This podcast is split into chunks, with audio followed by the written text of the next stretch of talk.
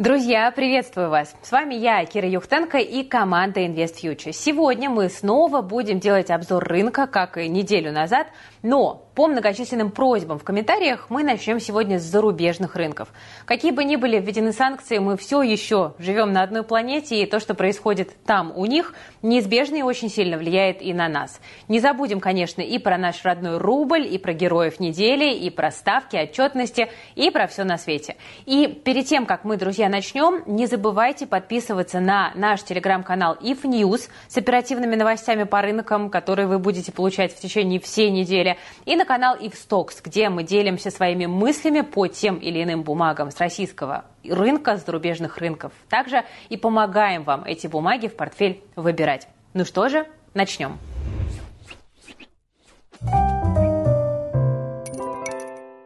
Итак, друзья, что там у них? Зарубежные рынки потряхивает. Уже месяц в Америке никакого позитива. Индекс NASDAQ потерял почти тысячу пунктов, S&P почти 200. А на этой неделе медиа ударили по особенно впечатлительным читателям сокрушающей новостью. Великий и могучий Майкл Бьюри встал в короткую позицию против всего американского рынка.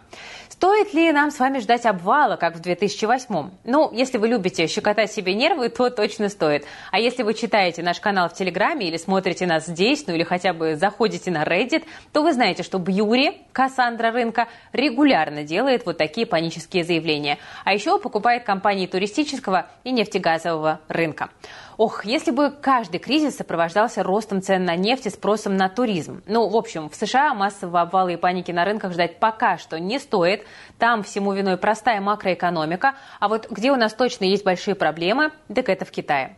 Вы, наверное, помните прошлогодний скандал с Evergrande. Крупнейший китайский девелопер не смог тогда выплатить свои долги и побежал куда? Побежал за помощью к государству. С тех пор условия для китайских застройщиков стали еще мягче, а структурных проблем рынка недвижимости никто не решал.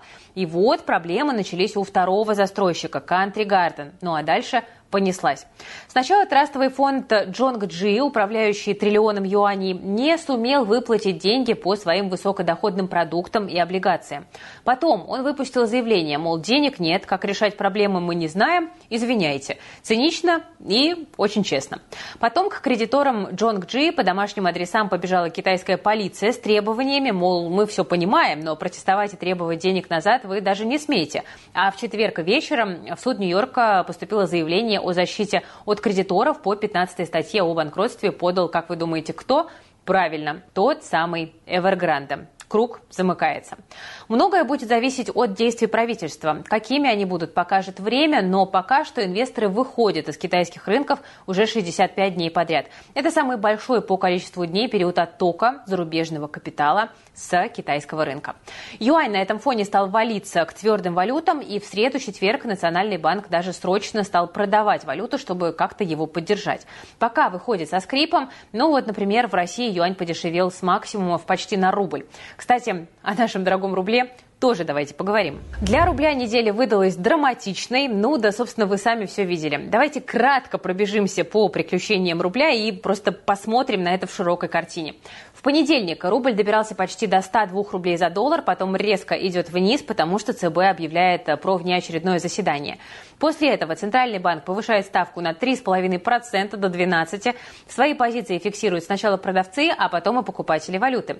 Рубль ползет наверх. К вечеру Bloomberg и Интерфакс сообщают, что власти обсуждают меры валютного контроля, обещают целый каскад ужесточений. Не поможет одно, включим другое, не поможет другое, включим третье. Слухи помогают, и рубль идет наверх. В среду Financial Times, потом и наше агентство сообщают, что совещание по рублю проведет лично Владимир Путин. Рубль опять дорожает. В четверг утром становится известно, что меры валютного контроля вводить все-таки не будут и поручают экспортерам как-нибудь там самим определять, что делать и что не делать, чтобы над ними не махали дубиной. Догадайся, мол, сама. И это тоже помогает. Экспортеры сами сливают выручку, и рубль снова дрожает. И вот так вот легким движением руки рубль превращается из стремительно падающей валюты в стремительно крепнущую. Было почти 102, стало ниже 93. Так какими мерами пригрозили нашим дорогим экспортерам? Давайте э, разберемся. Во-первых, обязательной продажей валютной выручки до 90%. Макроэкономисты в Телеграме сломали копии вокруг этой меры. Одни показывают на прошлый год и говорят, мол, посмотрите, тогда помогло и сейчас поможет. Какие проблемы? Другие указывают на то, что контроль сработал на панике и вместе с другими мерами. Ну, помните, например, заградительные комиссии на покупку валюты. А в целом это не всегда работает.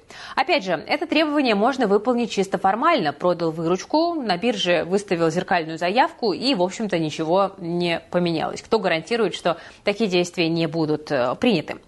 Второй мерой назвали запрет на выплату дивидендов и займов за рубеж. И не просто запрет, а полный, даже в дружественные страны. Это, конечно, совсем бы угробило инвестиционный климат в стране, поэтому звучало, честно говоря, как пугалка и, скорее всего, ею и являлась. Еще одна мера – драконовские штрафы за уклонение от возвращения выручки в Россию и ее сохранение вне российской э, юрисдикции. Но если бы и это не помогло, то власти бы начали обсуждать постоянный налог на сверхдоходы. И мотив тут простой. Налоги – это то, что в любом случае вынудит продавать валюту, хочешь ты этого или нет. И работает куда лучше обязательной продажи выручки. Тут уже с биржей не поиграешь, как вы понимаете. Но в итоге-то все обошлось как будто бы мягко. Вежливо просто попросили продать побольше выручки и пообещали мониторить, кто и как будет эту просьбу исполнять. И понятно почему. Рубль поддерживать надо, но экспортеры и так выживают под санкциями как могут. Им требуется гибкость, ну а новые ограничения эту гибкость бы убрали. Ну и потом, меньше доходы, меньше отчисления в бюджет, поэтому тоже как бы вроде бы и не очень выгодно. К слову сказать, такая высокая ставка – это тоже большая проблема для компаний с высокой долговой нагрузкой. И чтобы узнать, какие компании сейчас опасны в этом отношении, вы обязательно подписывайтесь на наш телеграм-канал Ивстокс, потому что там у нас уже вышел пост с подборкой самых закредитованных эмитентов. Чтобы сейчас время не тратить, перечислять не буду, но просто имейте в виду, что держать их сейчас будет весьма рискованно. Ссылочка на канал, как всегда, в описании к этому видео есть. Поэтому рынки реагируют так, как вы все видели – снижение. Индекс Мосбиржи за неделю снизился на 160 пунктов, акции пошли вниз. И дело не только в том, что индекс следует за рублем, хотя и в этом, конечно, тоже. Ну, просто рынки не любят, когда им слишком много чего приказывают. И неопределенность тоже не любят, включая правовую. Но, как бы то ни было, рубль у нас укрепился. И как в любой такой ситуации есть выигравшие и проигравшие. Об этом мы тоже писали в Ивстокс и рассмотрели там два сценария. В первом меры ввели и рубль вырос, во втором меры ввели, а рубль не вырос. В первой ситуации, на наш взгляд, выиграют маркетплейсы и ритейлеры, а больше всех проиграют металлурги и добытчики угля. А вот во втором случае проиграют все, особенно как раз-таки маркетплейсы и ритейл плюс девелоперы. И меньше всех пострадают IT, компании, завязанные на госсектор и металлурги, а, в общем-то, компании, которые ориентированы на внутренний рынок. Так что, друзья, что бы ни происходило на рынке, есть те, кто от ситуации выигрывает, и есть те, кто из-за нее деньги теряет.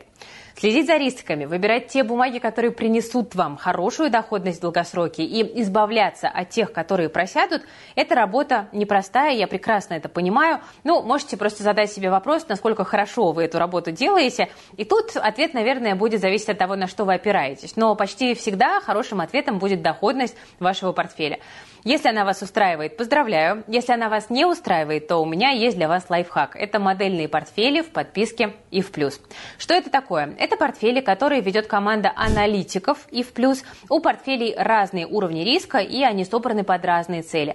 Важная фишка – портфели обновляются регулярно, ну а наши аналитики делятся не только конкретными решениями, потому что у нас нет задачи, чтобы вы слепо копировали. Они делятся подробными обзорами, как изменился портфель, почему были сделаны такие шаги, какие какие есть дальнейшие планы. Что получают подписчики в плюс? Они получают возможность пользоваться готовыми решениями, опираться на мнение целой команды аналитиков, она у нас сильная, ну и, разумеется, экономить свое время, потому что если ты не профессиональный аналитик, тебе очень сложно держать руку на пульсе и анализировать все события. Ну и самое главное, что получают подписчики в плюс, возможность получать доходность до 60% по текущему рынку. Так что, друзья, не теряйте возможность заработать, присоединяйтесь к подписке в плюс уже сейчас. Э, в описании есть ссылочка и еще есть промокод, который вы можете использовать и получить скидку на подписку. У нас скоро вырастут тарифы, так что успевайте присоединиться по лучшей цене. Рекомендую вам нашу подписку с чистой душой и абсолютно искренне, потому что горжусь этим продуктом.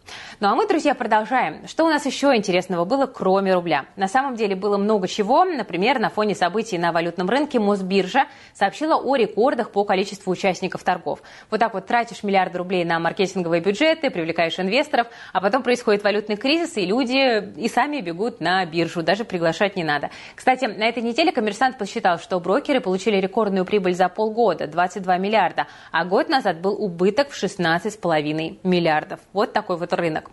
Нефть на фоне событий в России и Китае подешевела, но не сильно. Фьючерсы на бренд на неделе заползали за 89, сейчас выше 84. Юрлс торгуется около 70, а тут помощник президента Максим Орешкин рассказал, если нефть Юрлс подорожает до 70 долларов и больше, это добавит около 11 миллиардов дополнительной экспортной выручки. Но не забываем, что мы ее продаем с дисконтом, так что активно следим за нефтяниками. А вот цены на металлы падают на 3-6% с начала августа, и там динамика не радует. Китай как раз-таки основной потребитель, и у этого потребителя, как мы с вами уже выяснили, проблемы. У нас дома опять разгорелись страсти вокруг продажи спиртного в онлайн-магазинах. Сначала газета «Ведомости» написала, что законопроект наконец-то внесут полноценно осенью, потому что все со всеми договорились о главном. Алкоголь можно и нужно продавать онлайн. Осталось только решить, кто и за что будет отвечать в случае нарушения закона. Потом выяснилось, что МВД против, мол, будет куча нарушений. Будут продавать паленый алкоголь, будут продавать после 11, ну и так далее. Хотя на самом деле система ЕГАИС позволяет отслеживать каждую бутылку, и настроена она так, что после 11 вы не продадите ничего, даже если вы захотите. Потом на МВД набросился сенатор Клишес, мол, органы не хотят замечать проблему с нелегальной продажей спиртного, потому что многие даже не знают, вообще-то говоря, что покупать алкоголь онлайн запрещено, и при этом покупают. И вот как раз-таки там и контрафакт, и все нарушения, какие захотите. Ну, в общем, ждем осени и ждем, кто кого поборет. Ритейлеры, сети алкомаркетов и онлайн-продавцы в предвкушении. Оно и понятно. ОСР нам говорит, что на 20 самых значимых э, рынках мира объем торговли спиртным составит 40 миллиардов долларов в год. Более того, продажи в интернете растут быстрее, чем растет электронная коммерция в целом. И более того, сайты с алкоголем привлекают больше трафика, чем сайты без него. Ну, прям как в обычном магазине. А еще будет интересно узнать, кто освоит нишу первым. Лавки с самокатами, маркетплейсы, обычные ритейлеры. Или вообще в гонку ворвутся у нас алкомаркеты и всех тут раскидают. Ну, в общем, делят новый рынок, который пока еще официально не существует. Друзья, не забываем, что у нас продолжается сезон отчетности. Чемпионом по марже в этот раз стал Headhunter. Вы только вдумайтесь. Выручка 7 миллиардов рублей, чистая прибыль больше трех. Компания активно зарабатывает на перегретом рынке труда. Двузначный рост доходов э, по всем сегментам. Малый и средний бизнес принес на полтора миллиарда рублей больше крупного. Это пока что однозначно самый мощный отчет этого лета. Кстати, довольно неожиданно для многих. Все хорошо, кстати, и у X5. Выручка компании за полгода выросла на 19 с лишним процента, EBITDA на 2,5 процента. У компании есть, в общем-то, три драйвера роста на данный момент. Первый – это жесткие дискаунтеры Чижик, выручка по которым выросла в 4,5 раза. Доставка выросла почти вдвое. Ну а еще компания активно скупает конкурентов в Краснодарском крае, в вотчине Магнита, кстати говоря, и также в Калининграде. Ну и на Дальний Восток они тоже вышли. И Headhunter, и X5 молчат как партизаны в ответ на самый главный вопрос инвесторов. Переедут ли они в Россию или хотя бы в какую-то дружественную юрисдикцию. Тут очень ждем от них какой-то определенности, потому что, ну, как будто бы уже пора. Теперь по поводу Киви. Как вы помните, пару недель назад она попала под каток ЦБ и получила кучу ограничений на свои продукты, но это было в июле. И на полугодовых результатах, как мы выяснили, не сказалось. Выручка за полгода выросла на 28%, ну а вот чистая прибыль сразу на 76%. У компании, правда, две больших проблемы. Первая – это то, что неясно, простит ли их ЦБ, а вторая – это потенциальный раздел бизнеса, о котором были неявные слухи. Ну и переезд, э, собственно, в Россию. Ну и, наконец, Джокер недели – это Алроса. Я напомню, что компания под американскими санкциями может скрывать много всего в отчетности, но на деле постарались отчитаться поподробнее. Главное – это то, что компания сохранила объемы поставок. Чистая прибыль сильно сократилась, потому что выросли издержки, и зарплаты, и налоги, и много чего еще, а вот выручка осталась на месте. Кстати, за прошлый год компания не отчитывалась, и мы только-только узнали, что, оказывается, прошлый год и по выручке, и по прибыли был рекордным у Алроса. Ну, еще немножечко корпоративных новостей, которые вас могут заинтересовать. Global Trans на этой неделе взлетел до 720 рублей за бумагу на новостях о переезде в свободную экономическую зону в Абу-Даби. Потом, правда, бумага скорректировалась, но уже вместе с рынком. Это уже, кстати, третья компания, которая объявила о переезде. Первыми были э, ВКонтакте в Россию и Polymetal или Polymetal, как вам больше нравится, в Казахстан. Кстати, о Global Trans и X5 хотела сказать. Эти компании есть у нас в портфелях, и за год они принесли нам 40 и 42 процента доходности соответственно. А посмотреть, где можно наши портфели, правильно отвечаем хором в и в плюс. Так что еще раз напоминаю о том, что вы можете перейти по ссылке в описании и подписаться на платформу. Там, правда, много полезного и выходит информация вовремя, как раз-таки тогда, когда она нужна инвесторам для принятия правильных решений. Что у нас по макро? На макроэкономические события следующая неделя очень скупая. В США раскроют продажи жилья на первичном и вторичном рынках, индекс PMI в сфере услуг, ну и еженедельные заявки по безработице. Дивиденды заплатят в США Костка, Джонсон Джонсон, ну и S&P Global. В Германии раскроют данные по ВВП за второй квартал и полгода. А вот в России у нас очень много отчетностей. В понедельник отчитаются МКБ и Акрон. В во вторник Мосбиржа и МТС, в среду Мечел, Полиметалл, ждем новости по дивидендам, Алроса, Тиньков, в четверг Белуга, Детский мир и Черкизово, в пятницу Лукойл и Интеррау. На Западе отчетности поменьше, Мэйсис, Nvidia, которая сейчас на хайпе благодаря искусственному интеллекту, и ГЭП. В Китае считаются Байду и Зум.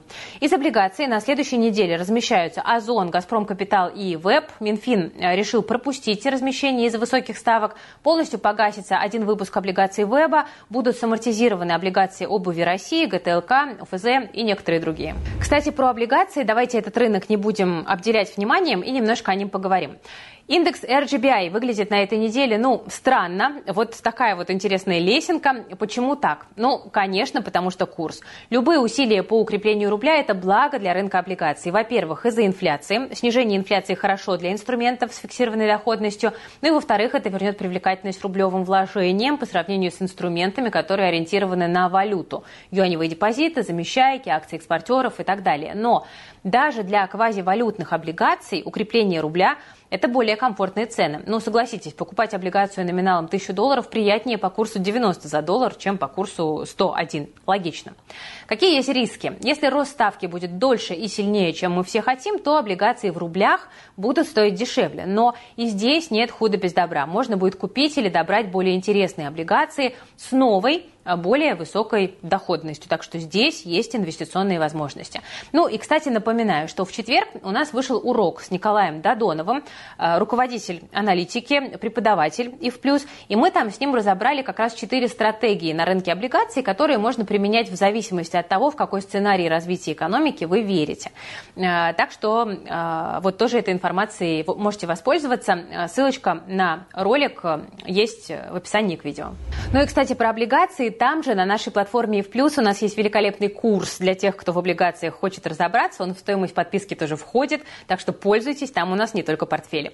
Подведем итоги. На этой неделе рынки потрепало везде, за океаном, в Китае у нас рубль. Главный ньюсмейкер, но пока что промежуточный итог скорее хороший. Ослабление закончилось, новых ограничений не ввели, а, остановились на ставке и предупреждениях. Рынок будет ждать информации по объемам валютных торгов и на них реагировать. Но, честно говоря, через неделю хотелось хотелось бы уделить больше внимания уже другим новостям. У нас продолжается сезон отчетности, впереди много всего. Макрособытия в основном пока на паузе. ЦБ и ФРС выступят не скоро, ждать до середины сентября. Так что пока фокусируемся на корпоративных событиях. Друзья, спасибо большое, что смотрели, и спасибо за то, что оставляете комментарии под роликом. Очень жду ваших отзывов по вот такому формату обзоров, и, конечно же, желаю вам хороших выходных. Лайк, если нравится, подписывайтесь на канал, если еще не подписаны, и ставьте колокольчик, чтобы не пропускать уведомления о следующих наших выпусках. Вы смотрели Инвест Фьючер, с вами была Кира Юхтенко, наша команда. Все полезные ссылочки есть в описании к этому видео.